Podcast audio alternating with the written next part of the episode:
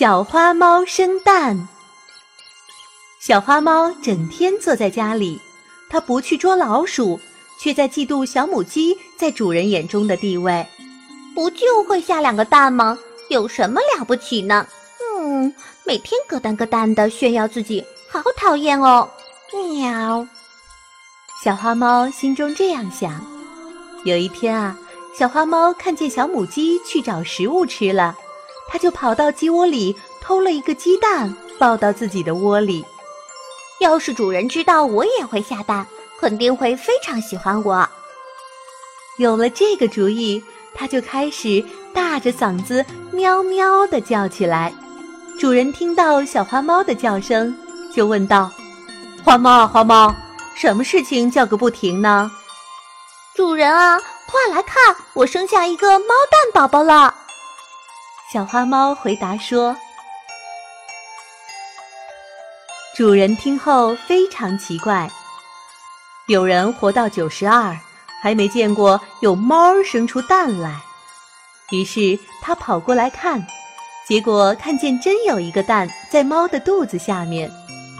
花猫啊，花猫，告诉我，这个蛋是你生的？”主人怀疑地问：“是啊，主人。”你难道不相信我吗？这样真叫我伤心啊！小花猫装作难过的哭起来。好了好了，我相信你。可是你说这个蛋里会有什么呢？主人又问道。当然是一只小猫咪喽！我要把它孵出来。可是孵化的时候得什么事儿都不干，还得吃好多吃的东西呢。小花猫欺骗主人说。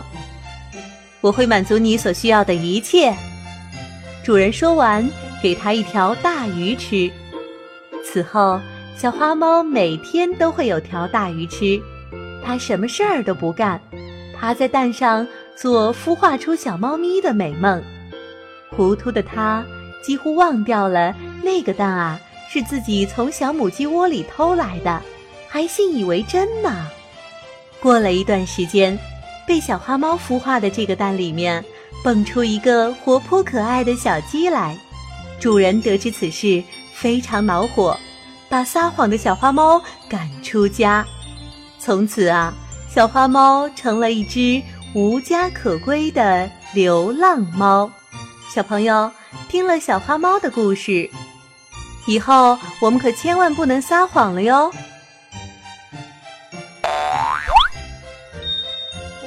好了，我亲爱的小朋友们，这个故事就讲完了。